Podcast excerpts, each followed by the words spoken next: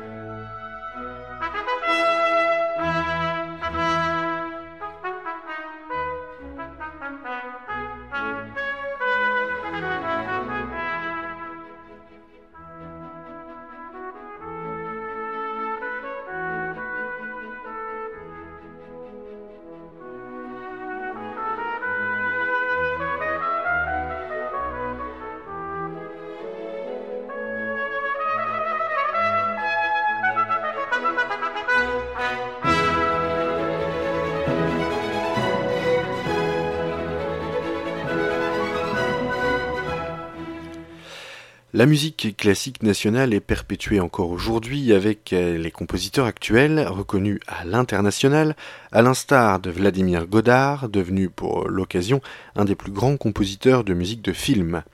Vchetko Komamrad, voici Vladimir Godard et pardonnez mon accent slovaque.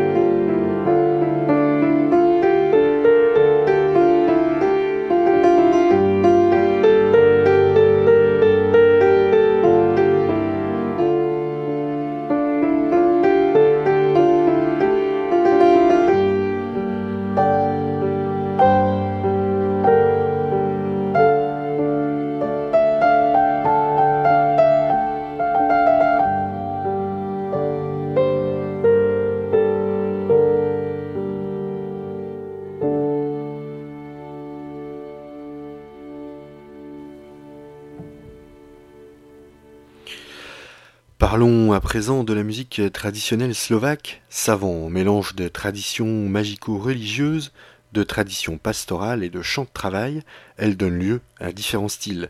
L'un des ensembles musicaux nationaux reprend la musique traditionnelle, il s'appelle Lusnika, voici une sorte de medley de chants et de danses euh, traditionnelles slovaques.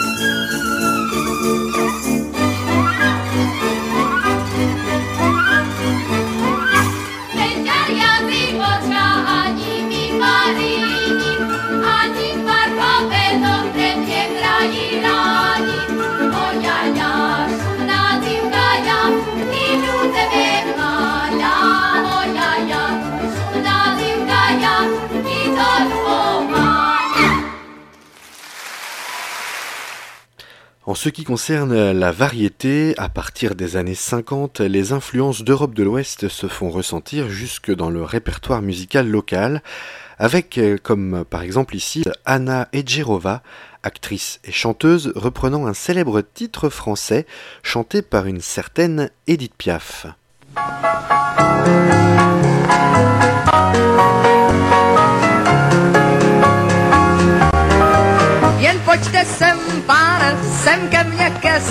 Stolu, když pršet nepřestane, budem tu spolu, dejte si říct, pane, já nechci tuplice, nic se vám nestane, když jsem z ulice na srdci svém, pane, váš pišný žal chci skrýt, vždyť srdce mé je plané, slyšíte je být.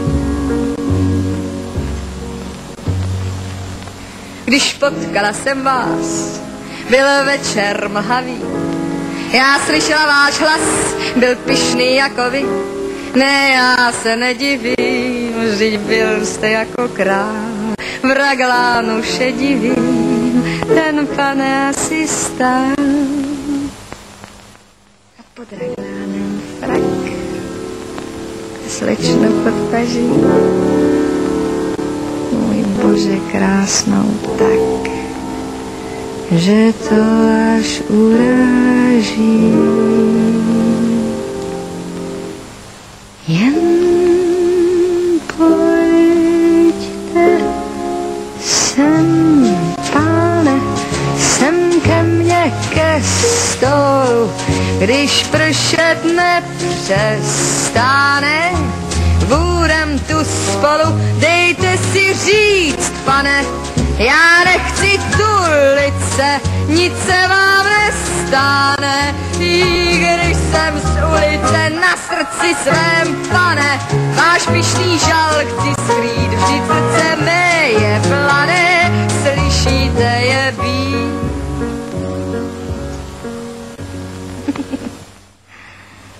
Když odjel noční vlak, te slečnej lesní, a to, co zbylo pak, i to já dobře vím. Ta slečna vzala vám vše, co vám mohla vzít. To všechno dobře znám, ten prázdný pustý byt. A co život? Ten je váš, je plný nadějí.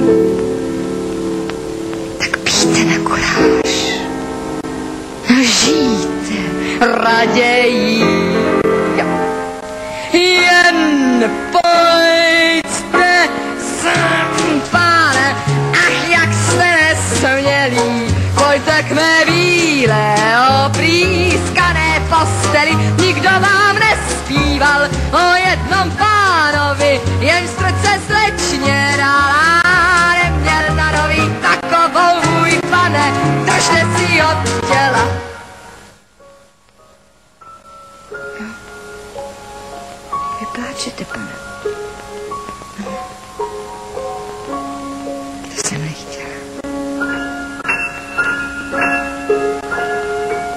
Pojďte sem, pane. Napijte se se mnou. Jak vidíte. A už je to lepší, že? A teď si se mnou zpívej.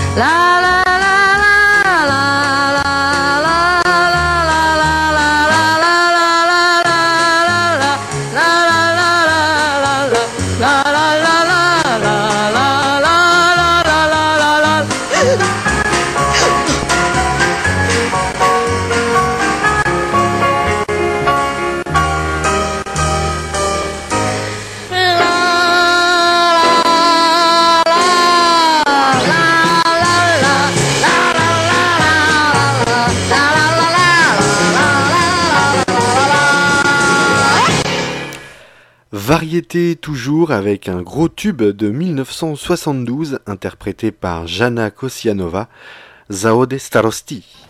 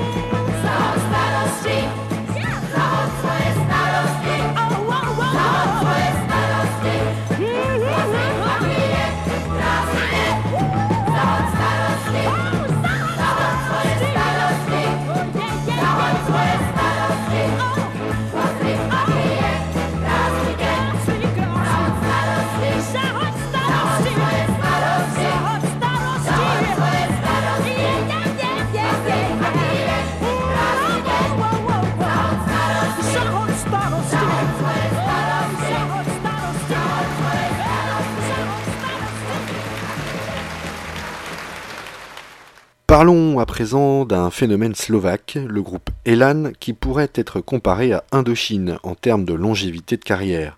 Le groupe est formé à la fin des années 70 et devient connu au début des années 80 avec le titre Camarati, sorti en 1982, et que l'on va écouter d'ailleurs dans un instant. Ce groupe est l'un des seuls capables de remplir les stades slovaques, c'est dire l'engouement autour d'Elan. En second titre, plus sage, Jedenaste Prikadzanie, sorti en 2010, on l'écoutera juste après. Voici Elan.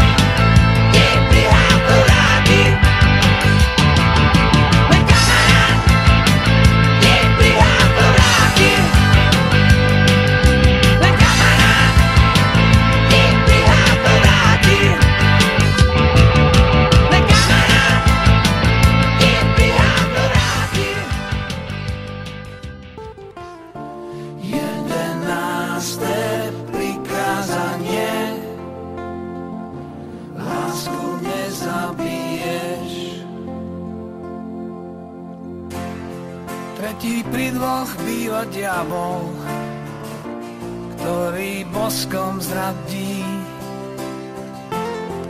Rozídeným sa to stáva, že sa majú radi.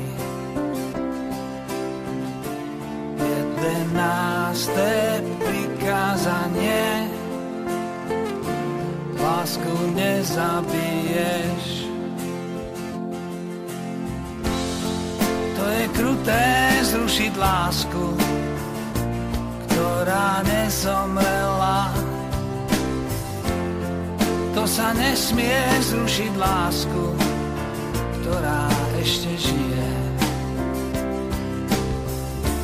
Jedenácté prikázanie Lásku nezabiješ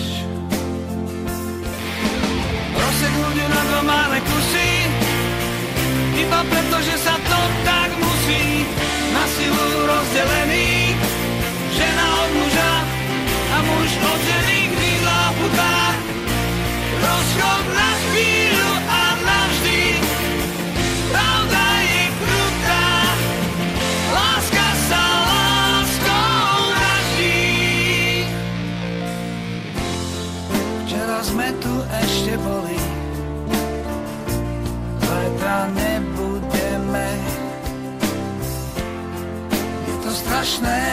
to boli a výkriky sú nemé. Jedenácté prikázanie lásku nezabíja.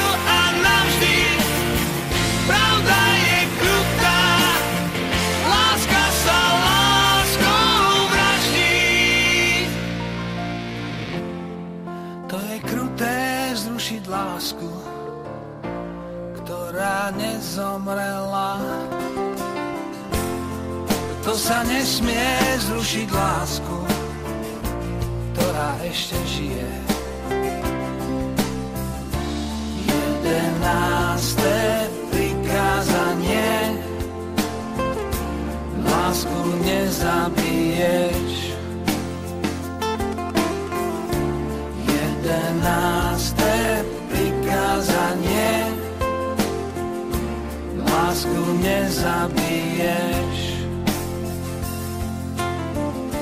Jedenácté prikázanie, lásku nezabiješ.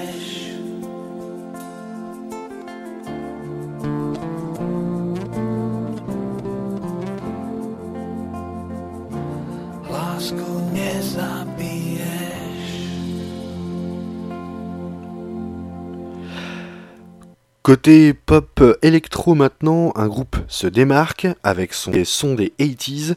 Torul, il s'est produit notamment à travers toute l'Europe dans des festivals électro en Allemagne, en Suède, en Pologne, en Serbie, mais aussi en France. Nous on découvre le titre You and Me sorti en 2020, c'est Torul.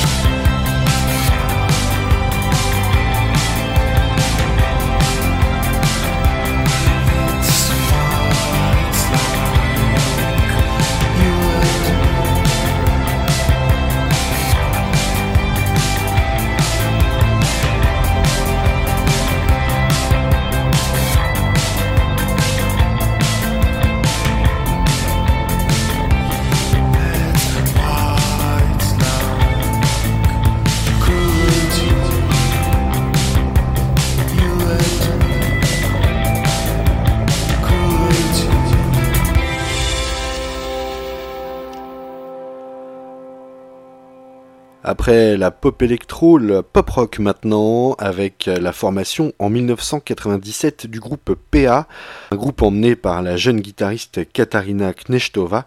On y retrouve d'ailleurs beaucoup les codes de ce qui a fait le succès des groupes de pop rock au début des années 2000. Le titre Za Tebu est sorti en 2005.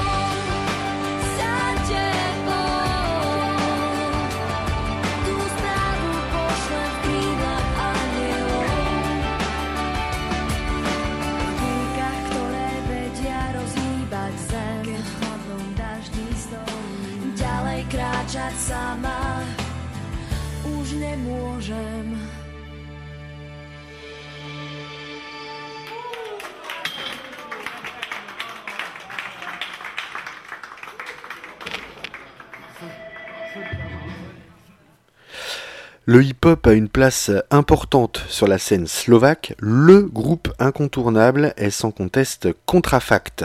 Ce groupe a été créé en 2001 par la rencontre de trois figures de rap slovaque, Rhythmus, Ego et DJ Anis, le premier des trois étant déjà l'un des plus gros vendeurs de disques à l'époque. Aujourd'hui, l'engouement autour de Contrafact est tel que chaque disque sorti est certifié disque de platine. Ked Jadzmime Mi est sorti en 2014.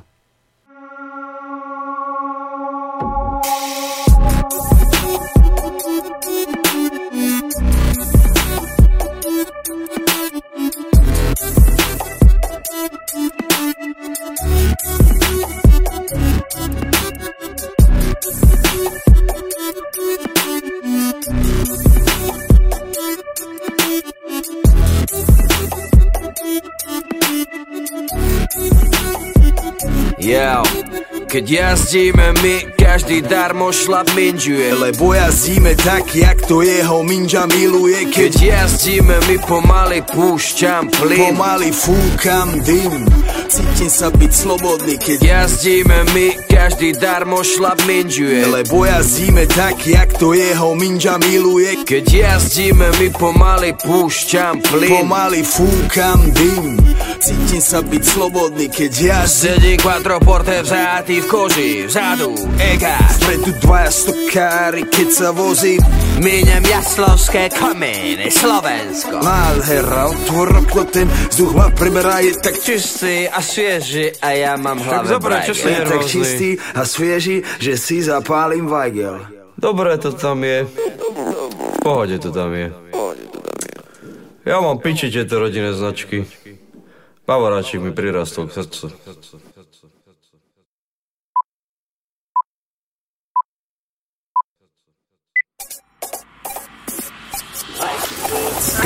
Tu je, kto to tu, kto tu je, sme tu my a ty nepravidlá meníme. Dojdi sem, dojdi k nám, dojdi sa zabaviť, to čo ti dáme my, ti nedá z yeah. Naplno žijeme, dura nabijeme, deby lobijeme, baby im bereme. Reperov žereme, do hora sa dereme, sereme na vaši prihore terči, ne, ne. Moja mama nevedela, čo je komfort, tvoja mama zase neví, čo je slow flow. Celý život som mal pičiu až bontom, bol som a budem King Kong, klon tvojak pojmov. Také, také cenem, žereme, sereme, jebeme len prevere, devere, pereme, zrejeme, nechceme spre nevere, ne, ne, nevezeme repete, že prebereme, rebe, verene, že bereme len zelené. Mu AK, žiadny fake, ne, strašný slang, hej, každý hate that, could you make that? This is payday, more VE bands, more your baby Rangen, brilla Ray-Ban, feeling plain, aan na hotel Simple, gangbang Simbo, съжрет some Playback, все свой кэш, King of Pervert K.O. Enter a Fast DJ Anus, TCZ and Flow Cashman Keď jazdíme my, každý darmo šlap minžuje Lebo jazdíme tak, jak to jeho minža miluje. Keď Jazdíme my pomaly púšťam plyn. Pomaly fúkam dym. Cítim sa byť slobodný, keď Jazdíme my, každý darmo šlap minžuje. Lebo jazdíme tak, jak to jeho minža miluje. Keď jazdíme my pomaly púšťam plyn. Pomaly fúkam dym. Cítim sa byť slobodný, keď jazdíme my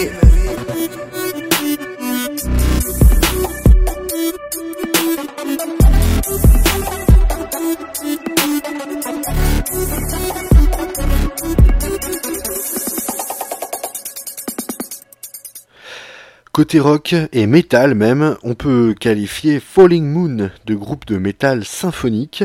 Hélas, ce ne fut qu'éphémère puisque créé en 2010, le groupe se sépare 4 ans et un album seulement plus tard. Des petits airs d'évanescence avec de la musicalité supplémentaire, c'est franchement dommage, mais, mais, il se murmure sur les réseaux sociaux une éventuelle reformation du groupe, alors on ne demande qu'à voir et à entendre. Temptation est extrait de l'EP Utopia sorti en 2013.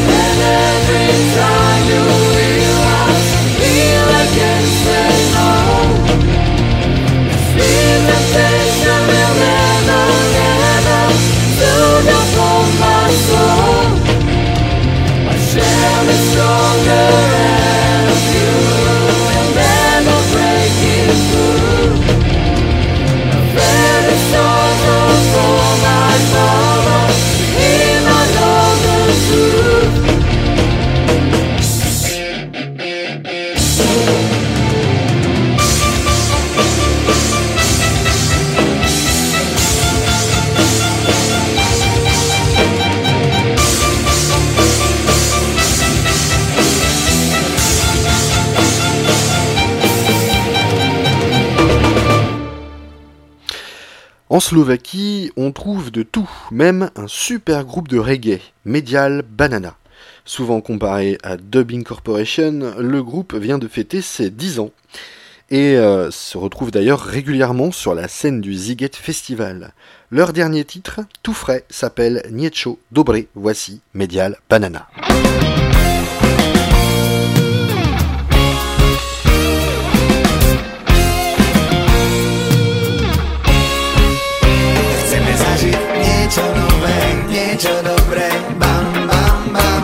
Chceme zažiť niečo nové, niečo dobré, bam, bam, bam.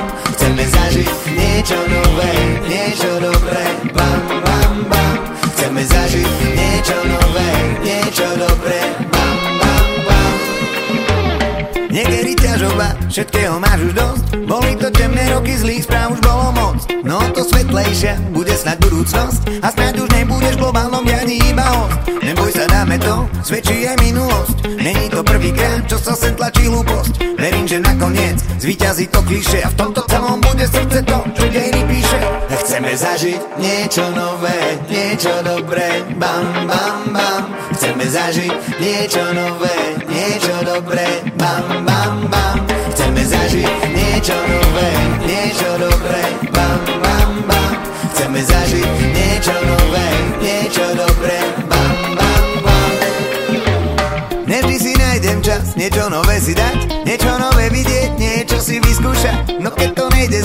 zas, padám do rutiny, vtedy si vravím tiež, tento je jediný. Taký už nebude, deň ako tento jeden, úplne nový dnes. Dnešok žijem len pre, a tak ho žijem tak, ja keby prvýkrát. Snažím sa tešiť z maličkosti, zhlboka dýchať. Chceme zažiť niečo nové, niečo dobré, bam, bam, bam. Chceme zažiť niečo nové, niečo dobré,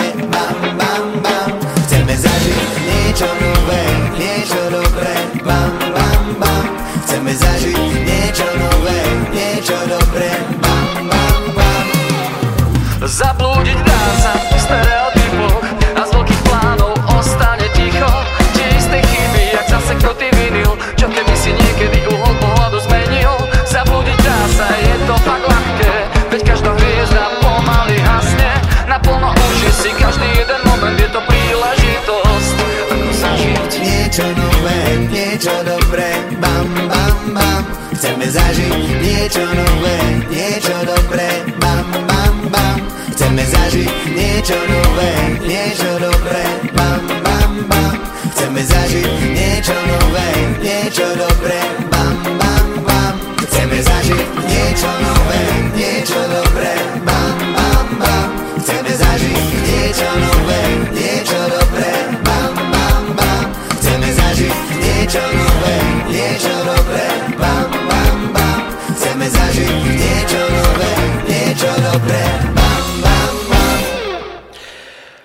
Vous le savez maintenant, et ce n'est plus un secret pour vous, nous terminons l'émission avec le tube du moment, le titre numéro 1 actuellement avec qui, et c'est un titre de Miro Charos, euh, jeune auteur, compositeur, interprète qui fait de la musique depuis ses 12 ans et qui a participé notamment à la nouvelle star slovaque en 2004. Après trois albums, il commence en 2013 à écrire des chansons pour enfants et a sorti depuis quatre albums pour eux. Et chose étonnante, c'est une de ses dernières chansons pour les Bambins qui est au top des charts et ce depuis le mois de juillet. Autant vous dire que tout le monde connaît le refrain et que même vous, après, elle va vous rester dans la tête. Voici donc Miros Jaros et son titre Ballon. Quant à moi, vous me retrouverez très prochainement pour un nouveau numéro d'ici ou là, quelque part dans le monde. Ici ou là, l'émission qui vous fait voyager en musique. Ciao, bye bye.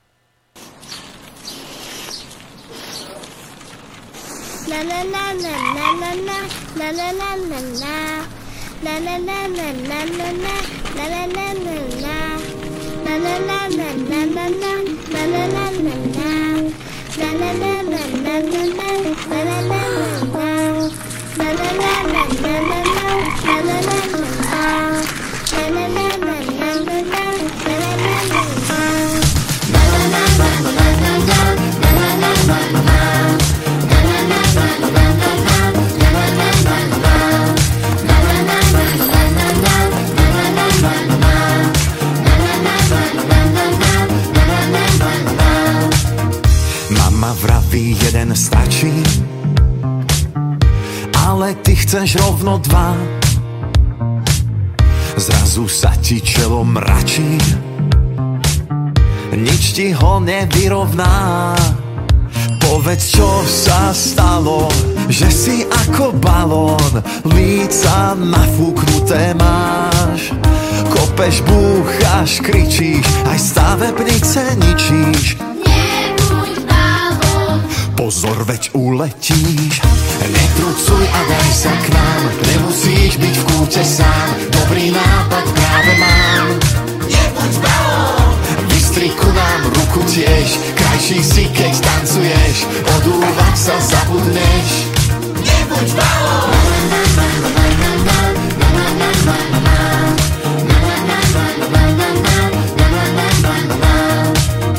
Nadutosť ti nepristane. Veď ty rastieš stále viac.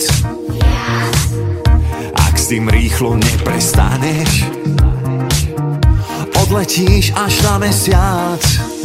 Povedz, čo sa stalo Zasi ako balón. Líca nafúknuté máš. Kopeš, búchaš, kričíš Aj stavebnice ničíš Pozor, veď uletíš Netrucuj a daj sa k nám Nemusíš byť v kúte sám Dobrý nápad práve mám Nebuď balón Vystri ku nám ruku tiež Krajší si, keď tancuješ Odúvať sa zabudneš Nebuď balón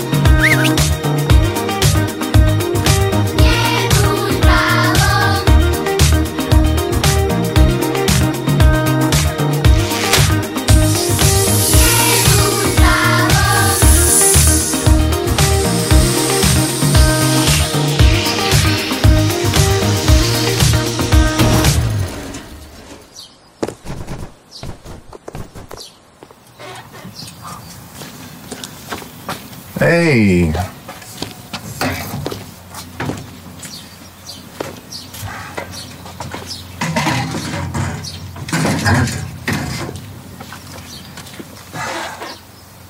Pozri sa, ľudská. Ak sa budeš nafúkovať ako balón, môže sa stať, že sa deti nebudú chcieť s tebou hrať, že budeš mať menej zážitkov a možno aj menej kamarátov. Nevždy to funguje tak, ako by sme chceli. Každý sme iný a každý vidíme veci inak. Keď to rešpektujeme, potom nemáme dôvod sa nafúkovať a máme oveľa viacej času na veci, ktoré máme radi. Takže, je to len na tebe, ako sa rozhodneš. Hm?